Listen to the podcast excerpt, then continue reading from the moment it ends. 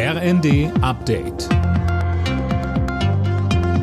Stündlich neu. Auf den Punkt informiert.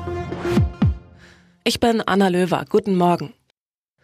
Bundeskanzler Olaf Scholz und US-Präsident Joe Biden fordern den US-Kongress auf, weitere Hilfen für die Ukraine freizugeben.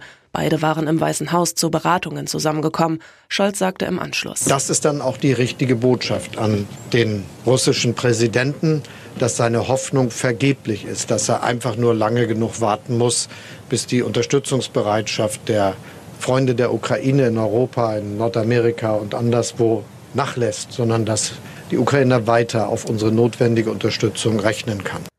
Ein weiteres US-Militärpaket für die Ukraine wird derzeit von den Republikanern im Kongress blockiert. Hunderttausende Menschen sind seit Beginn des Kriegs zwischen Israel und der Terrorgruppe Hamas in den Süden des Gazastreifens geflüchtet. Die meisten befinden sich in der Grenzstadt Rafah. Die will Israels Regierungschef Netanyahu jetzt ebenfalls angreifen. Er hat seine Armee angewiesen, einen Plan zur Evakuierung der Zivilbevölkerung vorzulegen. Palästinenserpräsident Abbas verurteilt die Pläne. Eine Offensive in Rafah würde zu einer weiteren Katastrophe führen. Auch der EU-Außenbeauftragte Borrell nannte die Pläne alarmierend.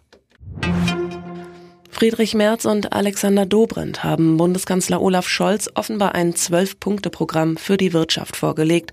Wie das ARD Hauptstadtstudio berichtet, schlagen die Spitzen der Unionsfraktion im Bundestag unter anderem vor, eine Wochen- statt einer Tagesarbeitszeit einzuführen.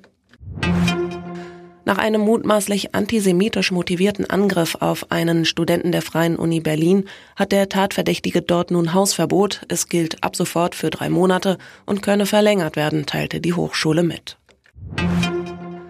Borussia Dortmund feiert in der ersten Fußball-Bundesliga einen Heimsieg. Das Team gewann gegen den SC Freiburg am Abend souverän mit 3 zu 0. Alle Nachrichten auf rnd.de